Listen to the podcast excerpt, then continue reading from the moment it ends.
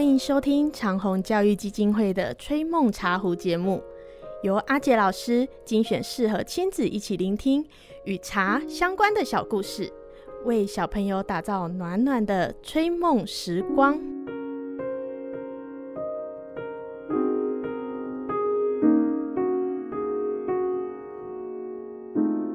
各位大朋友、小朋友，您平常泡茶？会留意在手法上寻求精进吗？如果会，那么我想请问的是，您是如何来提升自己泡茶的手法呢？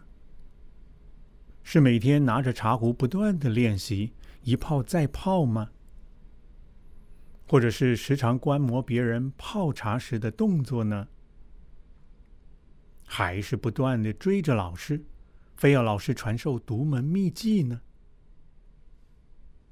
从方法上来说，这些确实都是值得投入心力的重要方式。只是手法就一定只有从手部的动作来用心精进吗？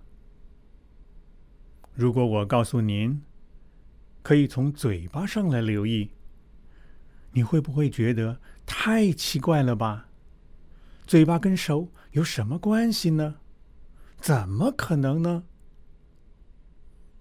没关系，您不妨先想一想，然后再静下心来听一听我们今天的故事。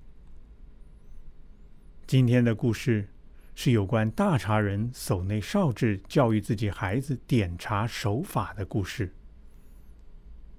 这个守内少智，可是与千利休师出同门，同时，也是当时十分有名的大茶人哦。虽然他是位大茶人，可是当客人来访的时候，守内少智每次总是让儿子代替他来点茶待客。有一天，来了一位客人。少智和以往一样吩咐儿子去点茶。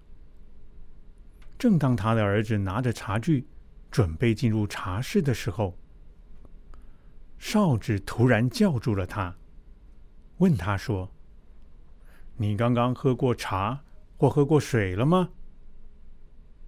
儿子回答说：“没有。”少智就接着说：“那么，你先去喝一点水。”或喝一点茶，然后再来点茶吧。听了少智这么说，客人当下一头雾水，便问少智为什么要这样子要求他的儿子。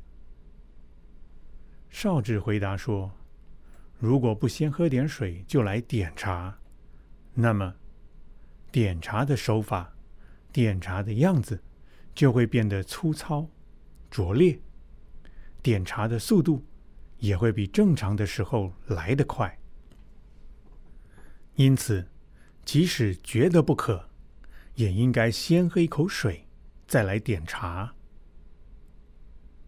所内少智对儿子的独家教诲，应该说，是他多年点茶经验所累积出来的结晶。看来，想要成为一位合格的茶人。不仅需要留意心灵上的修炼，还需要从具体操作手法的练习上来细细留心，留心前人所说的机为之变。听完了今天的故事，各位大朋友、小朋友，你们可曾留意过自己在喝水前与喝水后的细微出入吗？你们觉得守内少智对儿子所教导的经验如何呢？不妨自己实验看看哦。而如果口腔中的感受会影响到泡茶时的手法，那么引申开来，各位还有想到可能有哪些方面也可以来尝试看看的吗？这些将会成为各位的独门秘技哦。好。今天的故事就到这里结束了，我们下次再会喽，拜拜。